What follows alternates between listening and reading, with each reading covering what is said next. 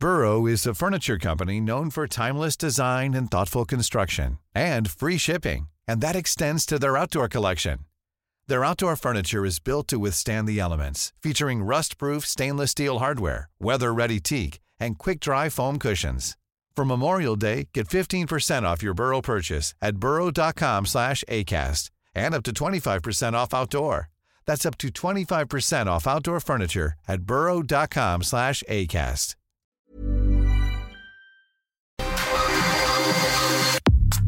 Nada más por convivir. Política, cultura y ocio con Juan Ignacio Zavala y Julio Patán.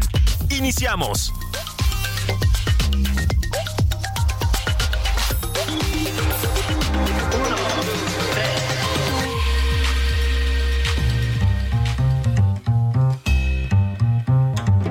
Bueno, bendiciones, sobrinas y sobrinos. ¿Cómo están? ¿Cómo estamos todos hoy? Hoy domingo, domingo de Gran Premio de Fórmula 1. Pero aquí no vamos a hablar de eso hoy, aunque sí vamos a hablar con una Fórmula 1 del análisis, del análisis de varios temas, les diría yo. Uno de los cuales es, eh, pues una de las cosas más importantes que hay en esta vida. Ya lo he dicho antes, es el deporte que todos los otros deportes quisieran ser, decía un clásico. El boxeo, por supuesto. Y, pero fíjense, vamos a hablar de boxeo porque el boxeo tiene, pues tiene un impacto muy positivo en, eh, muchos ámbitos de la vida, pero tiene un impacto muy positivo para las personas que viven en, eh, en prisiones, las, las, personas que están encarceladas, para decirlo de una manera muy coloquial. Eh, alguna vez platiqué de esto con mi querida Unice Rendón, que está hoy aquí conmigo, eh, pero no lo suficiente.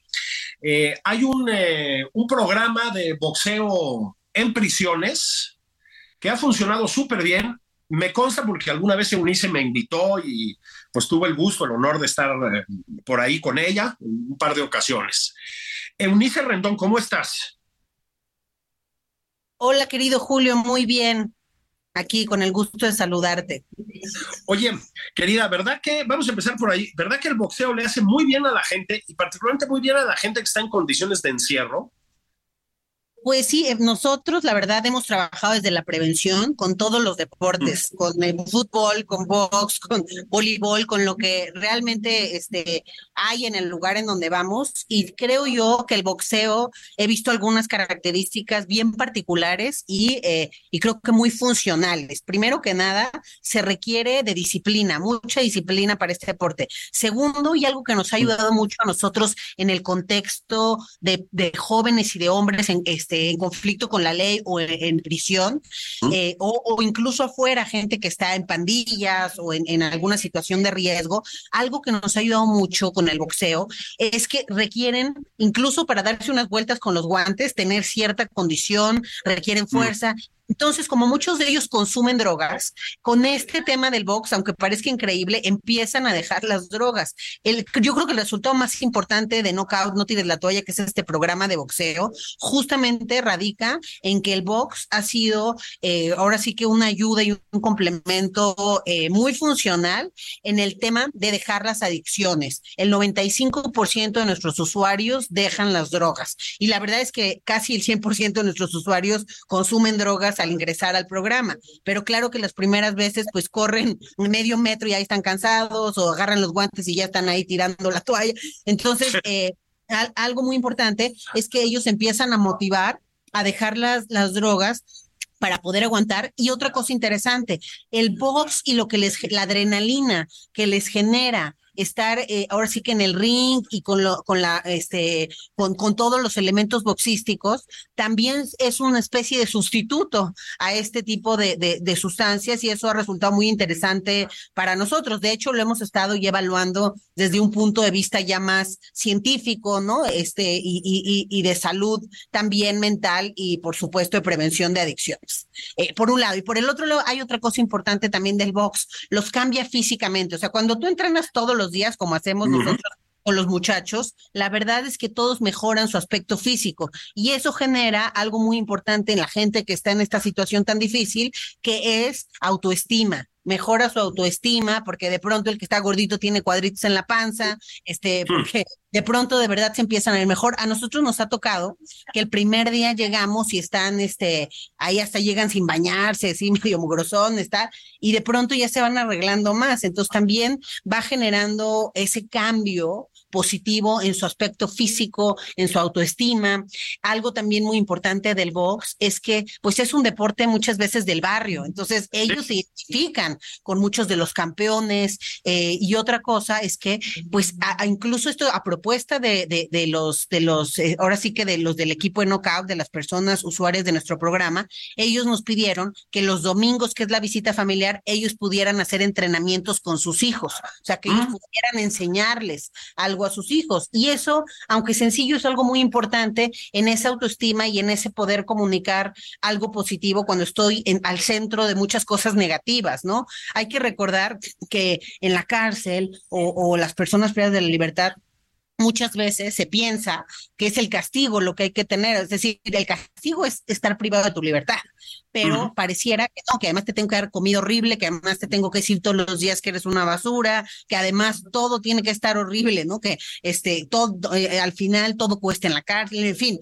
Entonces, todas estas dificultades hacen que los sentimientos de rencor, de odio, los sentimientos negativos, lejos de irse, pues aumentan, ¿no? Este eh, el, el, el sentimiento de venganza en fin. Entonces lo que nosotros tratamos de hacer aquí, ahora sí que echando mano del box, es transformar también esos sentimientos negativos en cuestiones positivas como estas de poder enseñar algo, el, algo que ellos me dicen y yo no lo había notado, pero por ejemplo ellos dicen, oiga doctora, es que este, lo que nos trae aquí el Consejo Mundial de Boxeo, todo es marca Reyes, ¿no?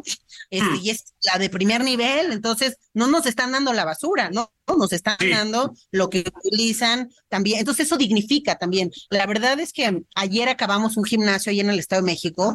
No sabes qué bonito nos quedó Julio. O sea, al final eso era un, era un como una, un granero ahí horrible que nos dijeron, mira, no hay donde hagan el box ahí en el granero. Entonces nosotros dijimos, bueno, tomamos el granero allá dentro de la cárcel de Santiaguito en el Estado de México y con los muchachos nos pusimos a limpiar así el piso, yo les llevé pintura, lo transformamos así, hicimos un montón de pintas todas de knockout con mensajes positivos, con, con mensajes del programa que ellos mismos diseñaron, eh, pusimos el ring Reyes con todo el material Reyes que nos dio el Consejo Mundial de Boxeo y, y bueno, ayer que mandan las fotos de cómo quedó eso, nada que ver, o sea, transformamos algo que estaba horrible en un gimnasio profesional de box. Y lo bonito es, por ejemplo, yo puse eh, desde Viral, pues, pusimos todo el tema en la transformación física y desde el consejo todo el tema de los materiales y el ring. Pero ellos ya juntaron su dinero entre los chavos y, eh, y compraron unas maderitas y unas cosas y armaron una especie como de, de, como de un mueble para guardar los guantes, hecho a la medida, para guardar ahí todos sus guantes, e hicieron unos como estantes también para poner sus cosas, o sea, mejoraron el baño, o sea, como que ellos también eh, le han metido a este programa y eso es importante porque también lo cuidan más, hay más identidad, hay más pertenencia. Entonces, bueno, realmente el, box y, los boxeadores han sido muy importantes. Van muchos campeones, eso es parte del programa y eso también genera esta identidad y esta pertenencia, el, ah, mira, su vida se parece a la, ah, nos han tocado campeones que han estado en la cárcel también. Entonces de pronto llegan y cuentan, no, pues yo estuve ahí porque hice esto, me equivoqué en esto. Entonces, esas historias de vida también ayudan mucho a conectar. Entonces yo para, para cerrar tu pregunta, el box eh, es un deporte eh, muy especial que en este contexto, donde la tienes más difícil, donde hay muchos factores de riesgo alrededor, donde vienes a lo mejor de lugares con presencia de muchos factores de riesgo, resulta realmente mágico, o sea, resulta transformador, resulta con mucha identidad y resulta además este como de mucho orgullo para ellos, ¿no? Oye, es que es inevitable tener presente pues que el boxeo es un deporte violento. Lo que pasa es que es la violencia con reglas. La violencia, em, yo diría que la violencia sin odio, una imagen clásica del boxeo profesional o amateur es, terminan de darse con todo y se dan un abrazo, reconoces a tu contrincante. Bueno, pues las cárceles, sabemos, las prisiones son, pues son, suelen ser lugares violentos también. ¿Ayuda a disminuir los niveles de violencia en la prisión? Mira, qué bueno que preguntas eso, Julio, porque la primera vez que llegamos a cualquier cárcel, el director nos ve feo, esa es la verdad. O sea, como, ¿cómo los vas a enseñar a boxear? ¿Cómo están locos o qué? O sea, la verdad es que la primera, eh, el primer día nunca es fácil, porque siempre como que dicen, uy, ¿quién se le ocurrió traer esto? ¿Cómo que box? En fin, hay esta percepción que tú dices, nos ha tocado incluso una directora que teníamos el programa ahí cuando yo dijo, no, no, no, aquí ya van a dejar de dar box porque eso es violento. Oye, a ver, espérate, ve los resultados. Bueno, en fin, pero algo que también lo digo con mucho orgullo es que eh, todos esos directores al final terminan buscándonos, oye, ¿puedo meter este otro ahí? Entonces ellos empiezan a ver que es muy funcional y qué es lo que pasa, me empiezan a, tratar de, que metamos o reclutemos ahí al equipo a los que les dan más lata, porque lo que empiezan a ver es que esto reduce mucho el estrés, la ansiedad, mm. que es parte de lo que hace que en una cárcel también tengas una conducta más violenta.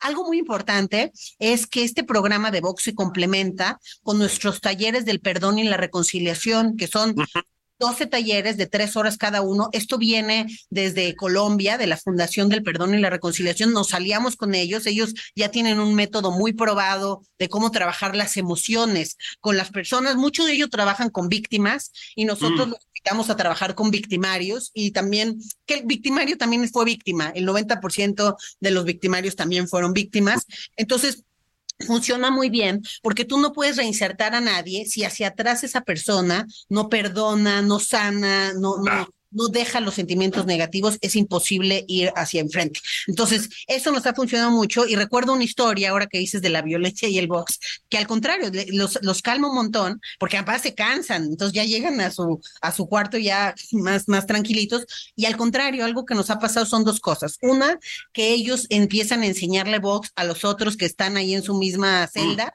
Entonces, pues ya hasta la otra vez que se hicieron sus propios guantes con telas y, y eso que, no, pues es que le estoy enseñando a los de mi celda. Entonces, mm. eso también genera una cuestión ahí positiva. Y la otra cosa, había uno, por ejemplo, que se portaba muy mal y cada mes tenía un castigo. Los mandan a una especie de castigo calabozo o algo así. Entonces, ese mm. siempre está en el calabozo. Y, y de pronto un día el director me llamó, oye, quiero saber qué hiciste con Carlos. No, pues ¿De qué? Y me dice, este mm. cuate, tengo aquí su expediente, iba al calabozo todos los meses y tiene seis meses sin ir al calabozo y además está muy agradable. ¿Qué hiciste con él? Entonces le digo, pues hay que preguntarle a él, ¿no? Entonces ya lo llamamos, mm. Carlos, y él dice, pues fíjese que yo en el taller del perdón y la reconciliación me di cuenta, porque ellos les enseñan como una, un círculo con todas las emociones. Entonces, te, te, por ejemplo, el rojo es el enojo, pero dentro del enojo tú tienes dolor, tienes soledad, tienes un o sea, son 20 sentimientos más, entonces 20 mm. emociones más.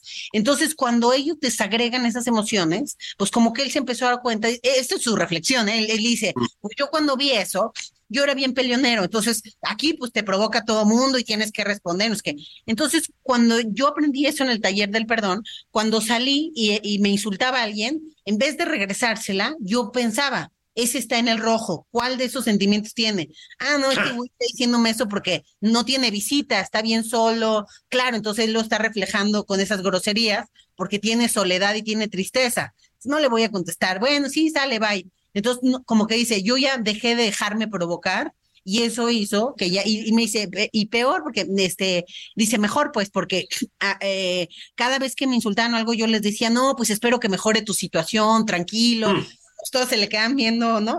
Entonces como que a él le pareció también pues curioso que todos se sorprendían con su actitud y ya lo hacía a propósito, pues, pero el punto es de que no volvió al castigo porque por una cosa muy sencilla, aprendió o, mejoró la forma de manejar sus emociones, simplemente. Entonces, aquí se trata de todo de todo eso. Entonces, el, el tema del box primero ayuda a que saquen esa adrenalina, ayuda a que saquen esa energía, hace mm. este tema de compañerismo y de que yo puedo también enseñar algo a los otros por un lado, y por el otro lado, los complementos que tenemos de atención psicoemocional, cognitivo-conductual, individual, colectiva, familiar mm. y el tema del perdón y la reconciliación, pues contribuyen a que sea ahora sí que una mezcla, este, pues muy reparadora y muy, eh, que, y siempre cuando uno repara el alma, pues obviamente también empieza a reparar su conducta, es decir, cambia su dinámica hacia afuera. Algo que también nos pasa mucho, Julio, es que eh, primero no se conocen y pues como en la cárcel tienes que mostrarte rudo, pues todos se muestran rudos.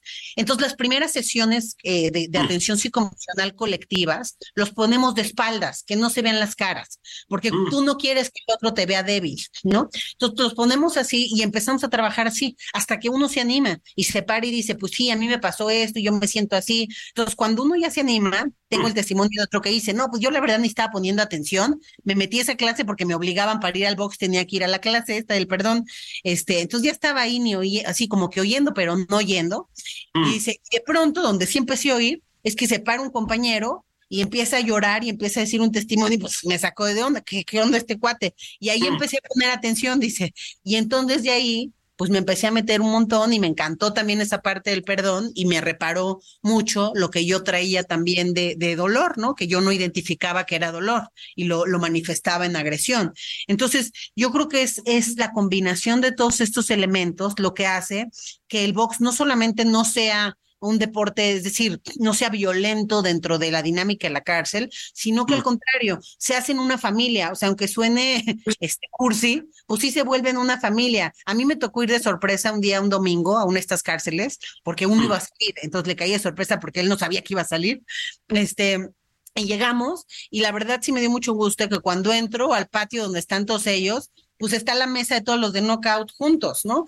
Entonces, mm. como que efectivamente, aunque no era día de programa, nada, pues ellos, su convivencia también de, de domingo, pues la hacían entre ellos. El martes familiar, y, es, y con esto cierro esta pregunta que me mm. dices, el martes familiar también es muy importante. ¿Qué hacemos? Todos los martes, esto empezó en la pandemia, ese componente no lo tenía el programa, pero en la mm. pandemia estaba, yo no podía ir a la cárcel, no podían ir los entrenadores, entonces me empezaron a llamar los chavos, ¿no? Este, doctora, estamos desesperados, por favor, hay que entrenar, no sé qué, y además sin visita familiar, no sé qué, entonces los vi como muy alterados. Entonces hablé con el subsecretario y, oye, vamos a hacerlo por Zoom, pero hay que hacer algo, no los podemos dejar así horas. Entonces instalamos todo, este, el Zoom en, en, en, las cárceles, todo, y empezamos a darlo, nos ayudó, creo que el Pipino y nos ayudó la Roca, nos ayudaron varios a mm. hacer este, ese entrenamiento en línea, eh, eh, también Guti Espadas, Varios empezaron ahí a, hacer estos entrenamientos en Zoom. Y, y, entonces, estando en el entrenamiento, un día uno me dice, ay, doctora, ¿le puedo pedir un favor? Sí, le puedo llamar a mi mamá porque no sé de ella, no sé qué, tal. Pues dame el teléfono, ahora, listo. Sí, ay, yo también así, ¿no? Entonces, en eso les digo, oigan, a ver, ¿quieren que les dé el link de Zoom y se conecten a verlos entrenar?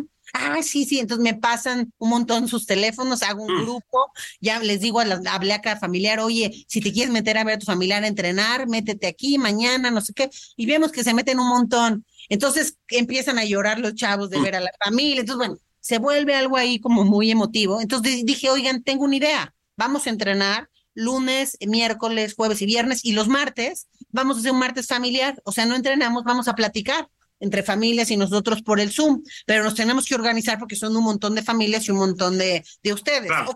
Entonces empezamos a hacer esa dinámica que al principio pues era desordenada porque querían hablar, pero poco a poco se fueron todos como mm. ordenando y entendiendo que cada quien tenía que tener su tiempo y ya es algo que no he podido quitar. Desde el 2020 tengo todos los martes familiares, incluso el día de Navidad, siempre me piden, aunque no sea martes, que hagamos martes familiar. Entonces, Navidad en las mañanas de, del 24 siempre tenemos también ese programa y, y, eso ha conectado mucho a los chavos con las familias y a nosotros nos ha dejado ver otros problemas. O sea, mucha gente que está en la cárcel, pues su familia no tiene dinero, entonces no lo van a ver o viven en otro lado. Hay unos que están en Estados Unidos, hay este, la mamá que está muy enferma y no se puede acercar. En la cárcel hay otra cosa que a lo mejor muchos no saben, Julio, pero solamente te pueden visitar tus familiares directos, o sea, tu papá, mamá o hijos, o sea, no primos, todo eso no. Entonces, pues justamente no ven a toda esa parte de la familia familia. Entonces nos ha pasado en martes familiares que de pronto está la mamá, el papá o el familiar y 20 más. Aquí está tu primito, no sé qué, mire, el hijo de no sé quién. Entonces se conocen a través de este método. Incluso una mamá estaba muy enferma y todos sabemos las historias de todos, que eso también es interesante. Ya sabemos el drama familiar de cada uno porque tenemos que escuchar, no, no puedo hacer un Zoom para cada uno. Entonces nos enteramos de que el que le engañó, el que no sé qué, o sea, todos sabemos ahí. Y entonces uno tenía una mamá, su mamá muy enferma. Entonces siempre todos muy, la verdad, como con mucha solidaridad, le daban un par de minutos más a esa mamá oye, usted no se preocupe, le regalamos dos minutos más para que hable con su hijo. Entonces ella hablaba con él, tal. Bueno, esta señora se murió en, en este, en ese este transcurso de ese año y, y, entonces me llamaron obviamente la familia bueno total pudimos conectar al hijo desde la cárcel que estuviera en el velorio mm. que estuviera acompañando a la familia en una de las misas y todo esto lo hicimos pues a través de ese martes este familiar entonces eso ha servido para recomponer lazos porque hay otra cosa aunque haya visita familiar pues no trabajan dinámicas ellos, van y ven a su pariente y el pariente luego les pide dinero y es una dinámica que no siempre es tampoco tan, tan, tan positiva, dependiendo del caso. Pero algo importante es que nosotros tenemos el martes familiar una hora de un invitado especial y hemos tenido de todos, o sea, desde políticos hasta psicólogos, hasta deportistas, hasta actrices, actores, escritores, mm. famosos hemos tenido muchísima gente en ese martes familiar. Esa persona se mete una hora y tiene una plática, está conectado con 10 cárceles al mismo tiempo y están los chavos interactuando todo el tiempo con ese, ese personaje. No importa el tema, la verdad los chavos sí son bien, bien dinámicos, lo que le pongas. O sea, hasta he puesto temas raros y, le entran, pues. O sea, es decir, que no, no son tradicionales para este tipo quizá de público y hemos puesto y las señoras y porque la familia también pregunta, está todo el mundo ahí metido.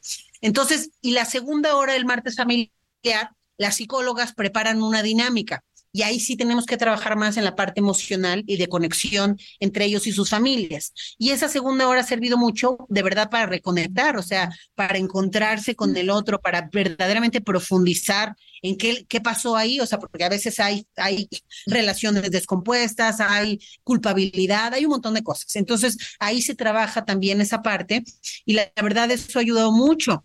E incluso tengo un testimonio de uno que por ahí te lo voy a mandar, que, que, me mató porque él dice, no, este, doctora, yo escribí una carta, la puedo leer aquí en un video, porque ya, ah, porque era un evento, dijo, ya ni me pasaron a hablar el evento.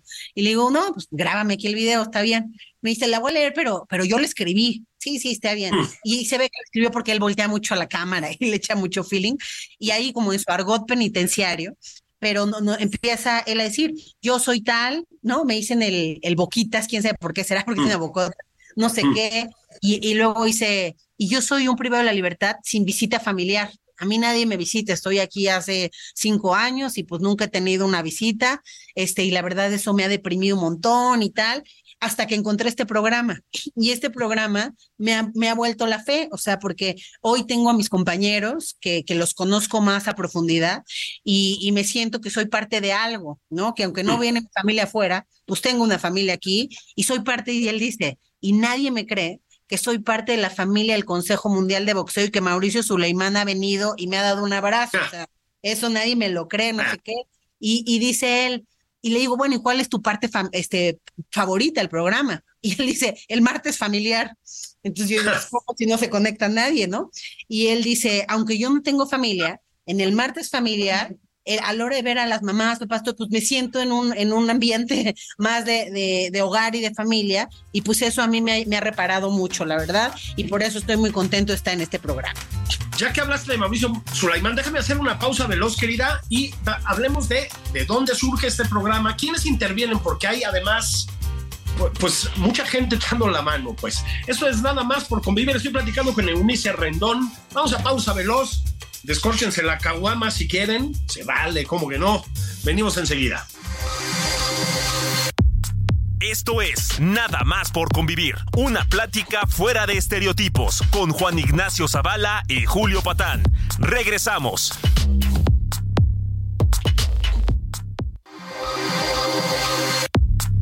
Ya estamos de regreso en Nada más por convivir. Aquí Juan Ignacio Zavala y Julio Patán.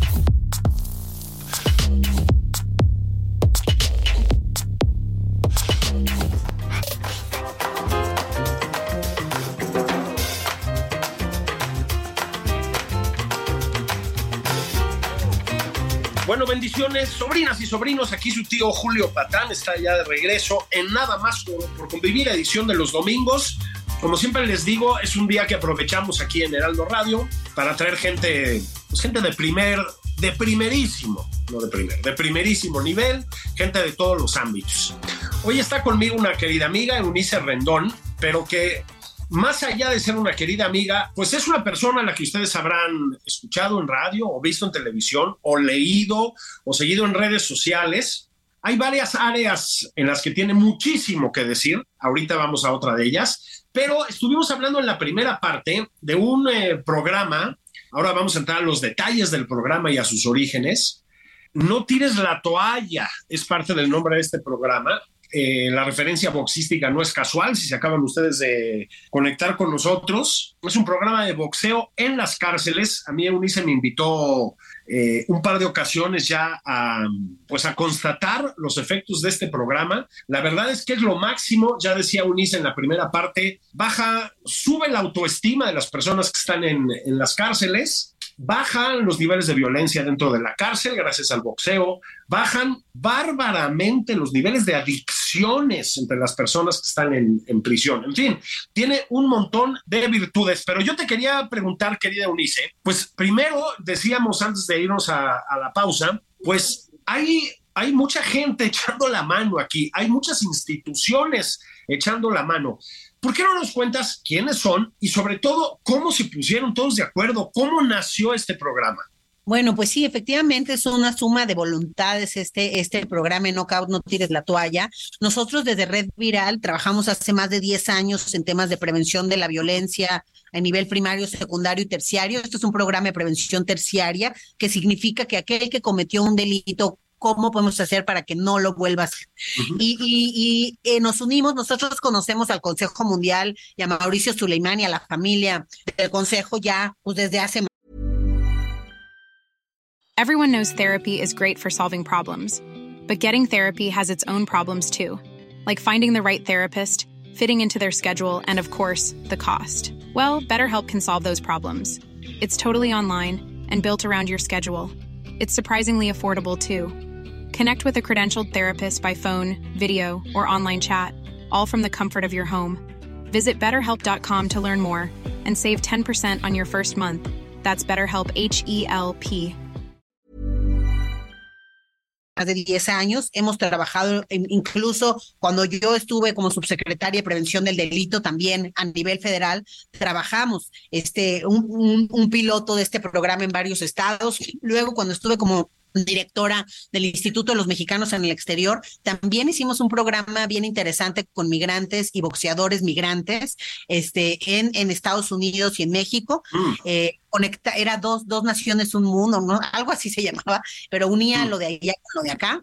Eh, y trabajamos con varios campeones en Los Ángeles, en Chicago, en varios lados, y el tema migratorio al centro. Entonces, realmente hemos sido aliados por mucho tiempo. Y después que yo este, salgo también del, del gobierno y me dedico de lleno a esto de viral, pues llamo otra vez al consejo para armar este programa en Knockout. Yo cuando estaba en la subsecretaría, a veces sentía que algunos programas que me presentaban o que se hacían, les faltaba una evaluación experimental. ¿Qué significa esto? Que tuviéramos casos y controles para saber realmente, no a partir solamente del sentimiento, sino de datos duros, que eso funciona. Entonces, eso es lo que empezamos, a hacer un programa con evaluación experimental que tuviera el componente deportivo, en este caso del box, el componente emocional y el componente del perdón y la reconciliación, que eran elementos que nosotros veíamos necesarios para transformar eh, o para dar una mm. segunda oportunidad más real. Entonces, así es como nace. Mauricio siempre, la verdad, tiene muy buena voluntad, así como todo el consejo, y siempre a todos los que les digo se suman. Entonces se sumaron y empezamos este programa en Morelos, en la cárcel de Atlachonoaya, ya hace nueve años. Este, mm. y, eh, y bueno, en Atlachonoaya, que era una cárcel bastante complicada, empezó a haber cambios importantes. De hecho, hace poquito me habló el, el presidente de Derechos Humanos de Morelos y dijo, oye, estaba revisando los datos de Atlachonoaya y el único momento que ha estado bien era cuando tenías un programa ahí, que era eso, vente y hazlo otra vez, ¿no? Pues Entonces, bueno, justo así empezamos y esto siempre tiene varias patitas. Uno, eh, Red Viral. Otro, el Consejo Mundial de Boxeo. Otro, la Fundación del Perdón y la Reconciliación, que repito, viene desde Colombia, pero aquí en México tiene su sede en Monterrey, en Nuevo León, y ellos tienen capítulos casi en todo el país. Entonces siempre trabajamos con sus capítulos estatales para esta parte, porque ellos son los expertos en brindar estos talleres. Entonces, esa es nuestra tercera y luego tenemos un montón de aliados en medio. Por ejemplo, todas las personas que nos han acompañado en Martes Familiar, pues nos han brindado ese tiempo para estar ahí, son de todo, ya decíamos aquí. Mm. Algo muy importante son los gobiernos, porque sin el gobierno no podemos ni entrar a la cárcel, obviamente, y muchas veces también, pues apoyan. O sea, un programa que tiene atención todos los días, pues requiere muchos recursos humanos, y obviamente, pues hay que pagarle esos recursos humanos, ¿no? Hay psicólogas, hay trabajadoras sociales, hay, hay entrenadores. Entonces, bueno, todo esto requiere también de un apoyo de los gobiernos. Entonces, en los lugares donde hemos estado también hemos tenido apoyo de, los gobiernos estatales normalmente, porque las cárceles están en ese nivel. Eh, en donde más hemos trabajado, Julio, es en el Estado de México. Ahí ya tenemos el programa en 10 cárceles. Realmente hemos tenido mucho éxito. Hay una cárcel que yo quiero contar aquí, Tenango el Valle. Es una cárcel que hace cinco años que empezamos a trabajar ahí. La verdad estaba más o menos evaluada por la Comisión Nacional de Derechos Humanos. Y yo te digo con mucho orgullo, no solo es nuestro trabajo, creo que es un trabajo en equipo, pero hoy esa cárcel está calificada como una de las cinco mejores en el país. Entonces, tiene que ver con todo lo que se hace. Obviamente también la han certificado, le han metido muchos protocolos, pero creo que un granito de arena nuestro también está en ese cambio, porque además es la cárcel en donde tenemos a más usuarios. O sea, ahí ya no caben en el entrenamiento. El otro día fui y ya están en el techo, abajo, arriba. O sea, hay como 200 chavos entrenando al mismo tiempo. Entonces, realmente ya, ya estamos viendo qué hacer, porque pues ahí también el director se ha sumado con todo. Él hacía box, eso me ayudó mucho. Entonces, él cuando llegó dijo, no, diario, entonces estamos ahí como, como muy metidos. Eso también es muy importante, los directores de las cárceles, los custodios, la gente que trabaja ahí también las tenemos que sensibilizar para que forme parte del equipo Knockout y podamos trabajar en equipo. Hoy hay este cambio de gobierno, no tenemos, no hemos tenido la oportunidad de ver ni a la gobernadora Delfina ni al secretario de Seguridad, pero esperemos pronto poderlos ver porque además, Julio, este, pues tenemos una gran noticia. Este año, y yo me voy en una semana a eso, este, eh, fuimos reconocidos por el Foro de la Paz de París, que es un foro, pues realmente eh, muy importante en temas sociales, y reconoció Knockout No Tires la Toalla como una de las cinco iniciativas a nivel mundial de mayor impacto en construcción de paz e inclusión. Entonces creo que es un reconocimiento pues bien importante, ¿no? Este, oh, eh, eh, y que y incluso estuvimos con el embajador de Francia hace un par de días. El embajador quiere ir también, pues a ver Knockout, ¿no? Este, y, y ojalá que podamos estar ahí pronto también con las autoridades del Estado de México y que podamos seguir esto, porque la verdad es que es algo que ya trae una atracción bien importante. Tenemos a todas las, yo tengo chats, como sabes, con todas las familias, este, eh, porque a veces también les ayudamos a conseguir abogados pro bono, en fin un montón de cosas y por el martes familiar, la verdad. Entonces, tengo, la verdad, te podría compartir un montón de cartas de lo que para ellos ha sido. Entonces, yo creo que ojalá que nos den la oportunidad de seguir porque, pues sí, el Estado de México es donde más avanzados estamos. Es el sistema penitenciario más grande del país, ¿no? Con casi 35 mil privados de la libertad. Este, y 10 cárceles no es poquito, ya, ya, ya, ya es algo, ¿no? En donde estamos y en donde hemos, creo que dejado un granito. Eh, también fuimos reconocidos este, hace un par de meses en el Foro de Sociedades de Paz Chabajel, que es un foro derivado de Smart Cities, que es un, una, iniciativa también muy grande mundial que se da cada año en Barcelona. También voy a Smart Cities en una semana y después de ahí me voy a París. Este, en Smart Cities con esta filial de Sociedades de Paz Chabajel, fuimos reconocidos también como una de las de como la mejor práctica en temas de reinserción social. Entonces, bueno, pues algo ha de tener el programa que ha sido reconocido, creo que es el trabajo de todos. Yo creo que lo más exitoso, o sea, por supuesto el Consejo Mundial, los campeones, nosotros, los psicólogos, todos aportan un montón, pero creo que el éxito de este programa se debe a que los muchachos se implican realmente en el programa, a que las familias se meten, se lo toman en serio, son parte de esto y aquí nada más algo importante, muchos me preguntan siempre, ¿trabajas con mujeres o solo trabajas con hombres? Nosotros hasta ahorita solo hemos trabajado con hombres, pero lo hicimos a mm. propósito, Julio, porque cuando llegamos a este tema del sistema penitenciario, pues había pocas organizaciones. Ahora, afortunadamente, ya cada vez hay más organizaciones que trabajan en cárceles, pero todas las organizaciones que trabajan en cárceles, o la mayoría de ellas, trabajan solo con mujeres o con adolescentes como que pareciera que los mm. hombres es no, no, o sea, como que hay también un estigma, incluso la verdad, en las organizaciones, o también hay esto, o sea, las mujeres tienen este mayor vulnerabilidad en otras cosas, en fin. Sin embargo, aquí hay un dato muy importante, el, el la reincidencia. Uno de cada cuatro hombres que entran en la cárcel sale y vuelve a delinquir. Entonces, pues ahí es donde hay que trabajar para que también, este, pues realmente logremos el propósito de la reinserción y porque el abandono tampoco ayuda a nadie. Entonces, nosotros decidimos a propósito trabajar donde nadie estaba. Por eso es que trabajamos con hombres y la verdad es que a lo largo de estos casi 10 años, pues ya nos especializamos un montón en esa población. O sea, en eso, la verdad, las psicólogas ya son así, ahora sí que unas pistolas en trabajar en ese tema, se este, conocen muy bien cómo entrarle. Hace poquito me pidieron hacer una colaboración a cárcel de mujeres. Y mm. lo hicimos porque también podemos trabajar ahí sin problema. Mm. Trabajamos, pero al final me buscó la psicóloga, no, no, jefa, regréseme con los hombres.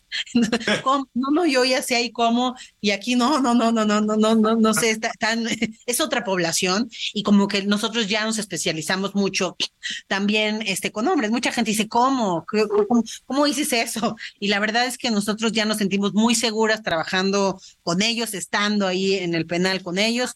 Como este programa hemos hecho varios más, tenemos uno también muy bonito ahí en el Estado de México, transformamos el área familiar de la penitenciaría modelo eh, del Estado de México y en esa bordo, que es una cárcel enorme que tiene como este siete mil privados de la libertad, es una cárcel bastante grande, y esa transformamos todo el área familiar en un lugar colorido. Hicimos una capacitación de 100 horas con COMEX para certificarlos como pintores, como rotulistas, y a esos 50 privados de la libertad que capacitamos, pues los pusimos a pintar, hicimos una cosa realmente preciosa, está bien bonita. Y, y las familias entonces van y conviven en un lugar que no parece cárcel, la verdad. O sea, sí es un lugar bien bonito y que cambia y dignifica esa visita familiar. Entonces, bueno, eso es, este, entonces, aliados un montón. Ahorita ya te mencioné varios. Devlin también, Fundación Devlin ha sido un aliado fundamental. También él da un montón de talleres del tema de autoestima, de cómo relacionarse con los demás. Este, también Cisco System ha sido otro aliado muy importante. Incluso hemos metido vertientes de, de capacitación para el empleo y algunos de estos los hemos certificado ya con habilidades para, para programación, que es algo muy importante. Hemos conseguido donaciones de computadoras también para estas cárceles. Entonces, realmente sí hemos echado mano de quien se deja para, para que pues esto se pueda hacer más grande y en la cárcel faltan tantas cosas que quien realmente quiera, a veces me buscan, oye, que yo doy yoga, listo, mm. vete a darles yoga, o sea, que mm. este, me gustaría hacer, sí, vente, ¿no? Entonces realmente sí es una cosa de sumar eh, ahora sí que la voluntad de, de, muchas personas para poder lograr también estos cambios y crecer estas iniciativas. Nuestro sueño, la verdad, estaba hoy viendo algo que no puedo decir todavía porque es una mm. sorpresa, pero pues estamos buscando también aliados para escalar el programa. O sea, nuestro sueño es que esto se vuelva una política pública, que esto sea un parte del modelo de reinserción a nivel nacional y, ¿por qué no?, hacerlo también en otros países. Oh, bueno, por supuesto. Oye, nada más una, una, última pregunta para rematar este, este tema. Me, decías, queremos escalarlo, queremos convertirlo en pues, una política pública a escala nacional. ¿Tienen esa capacidad en ese momento o significaría una reestructuración bárbara en cualquier caso? Lo digo porque si te empiezan a ofrecer patrocinios y colaboraciones y no sé qué, pues que sepan que esto implica mucho trabajo, ¿no? Claro, implica mucho trabajo, pero tenemos también una virtud. Este programa, como ya tiene nueve años, la verdad yo creo que de mm. todos mis programas es el que mejor conozco y el que tengo mejor sistematizado de la mano con tu consejo. De hecho, antes de hablar contigo, aquí estaba con los del consejo mm. planeando algunas cosas.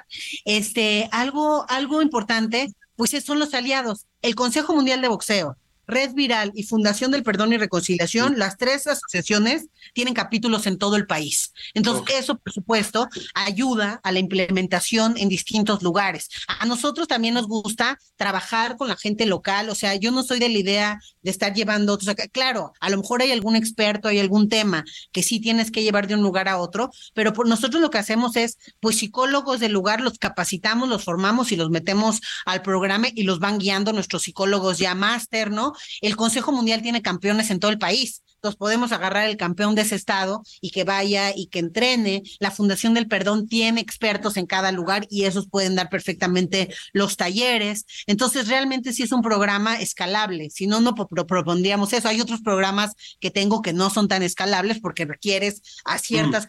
Que, no, o no tengo aliados este, con esa capacidad. Creo que este programa sí tiene eso. Y hay otra cosa, hace también algunos meses firmó el Consejo Mundial de Boxeo un convenio con la Secretaría, con Rosa Isela, con la Secretaria de Seguridad este, y Participación Ciudadana.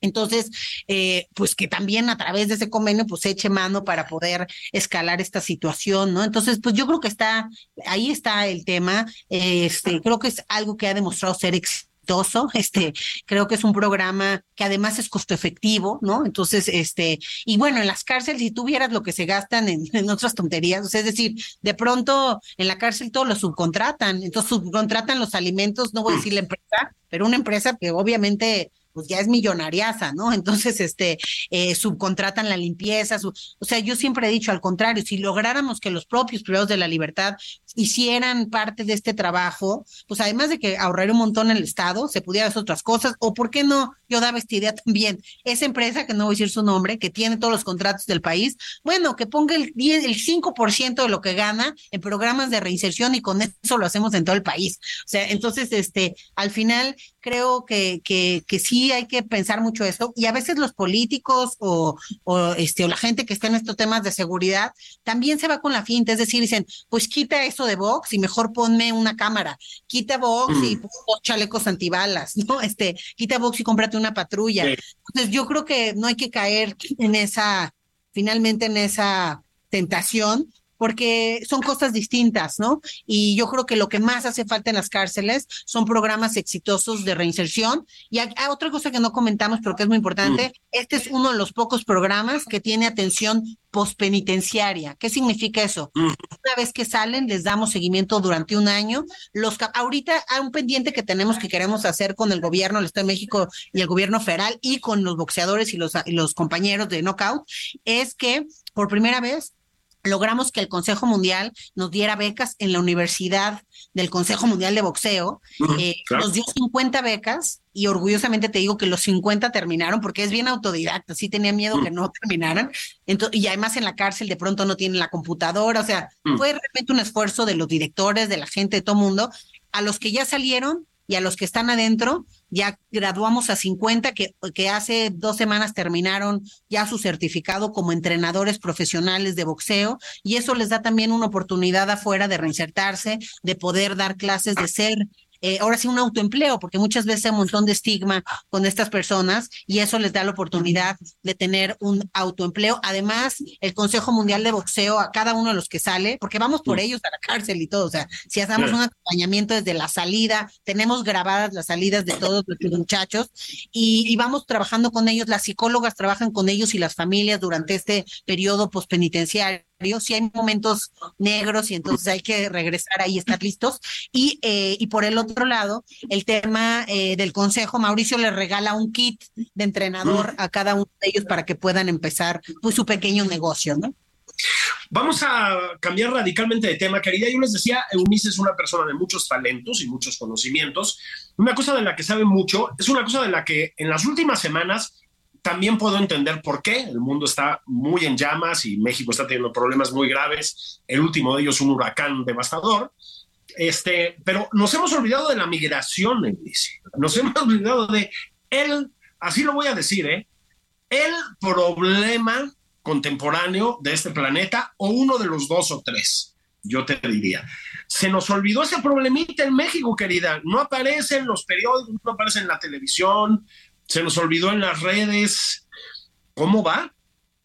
Pues sí, efectivamente, mira, el, el tema migratorio, Julio, a veces es nota y a veces no, sin embargo, es un tema que está permanentemente pasando, porque es un tema humano, ¿no? Es un tema en el que pues las personas siguen saliendo de sus países de origen e incluso más, yo te diría que en este momento, este, el 2023 va a cerrar. Yo escribí el viernes una columna, a mi columna ahí en el Universal justo, acerca de una reflexión un poquito de la cumbre esta que pasó de presidentes, ¿no? Así y, lo que ha pasado realmente en el territorio. Y, eh, y haciendo la reflexión y revisando los datos, Julio, 2023 va a romper muchos récords.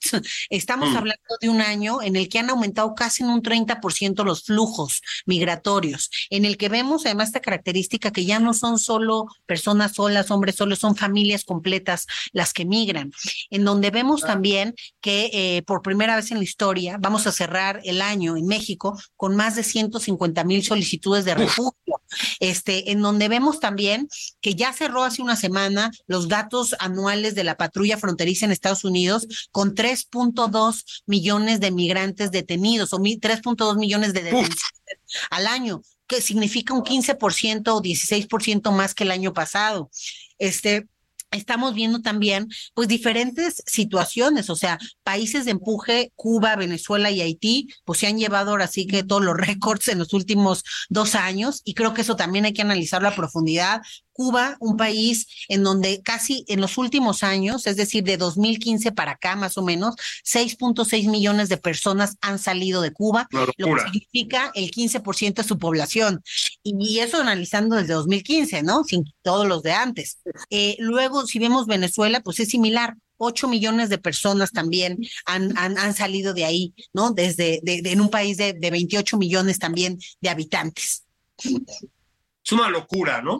Este, y yo sí te quería preguntar así abiertamente, esta cumbre, eh, vamos a llamar los presidentes, porque no todos merecen ese calificativo, ¿no? Hay ahí abiertamente dictadores, pero no importa. Esta cumbre, honestamente, Unice, concluyó en algo valioso para un problema con de la migración, lo pregunto de verdad. Mm, mira, yo creo que dos cosas de la cumbre. Me pare, yo, yo esperaba que ni siquiera hablaran de políticas integrales, solo de causas y solo de quién va a, mm. deportar a quién. Entonces, a mí, la verdad, positivamente, creo que está bien que se reúnan los países, creo que es tarde, o sea, debieron haber hecho mm. esta cumbre hace un par de años, pero más tarde, más vale tarde que nunca.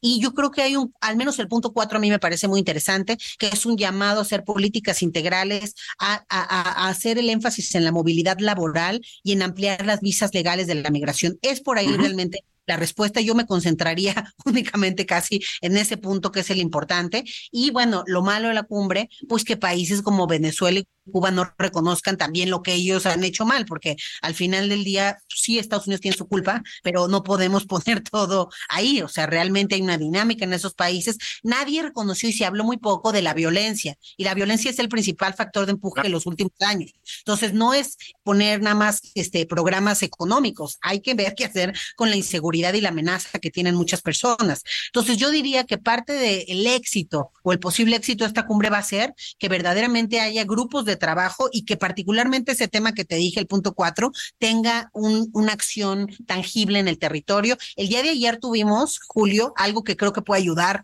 a esta cumbre.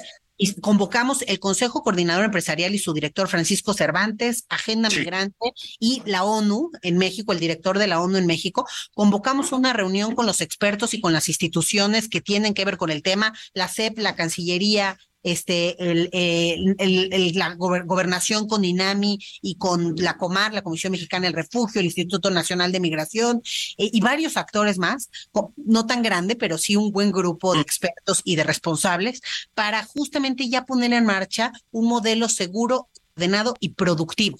Y subrayo el productivo porque esa realmente es la vía. ¿Cómo conectamos mejor la oferta con la demanda antes de que salgan? ¿Cómo los que ya están podemos incorporarlos de una forma más exitosa, haciendo los trámites y la documentación pues más efectiva y también más expedita, ¿no? ¿Cuáles son los retos que tenemos ahí? Nos comentaba la de la Comar, por ejemplo, que pues del, del 100% de solicitudes que tienen, solamente el 25% termina el proceso. Entonces estamos hablando de que mucha gente o, o no cumple o pide solamente el trámite para transitar y llegar a Estados Unidos. Entonces todo eso se tiene que tomar en cuenta de cara al nearshoring, también hay una gran oportunidad y creo que este es el momento de trabajar en ese modelo, pero de manera seria.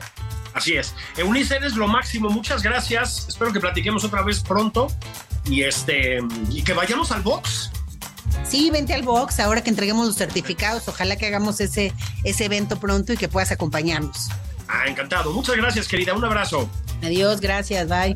Y gracias a todas y todos ustedes. Esto fue nada más por convivir, edición dominical. pórtense bien, pórtense bien en lo que queda de domingo, no se pongan a festejar demasiado por la Fórmula 1 o con cualquier otro pretexto. Les mando un abrazo, nos escuchamos en la semana.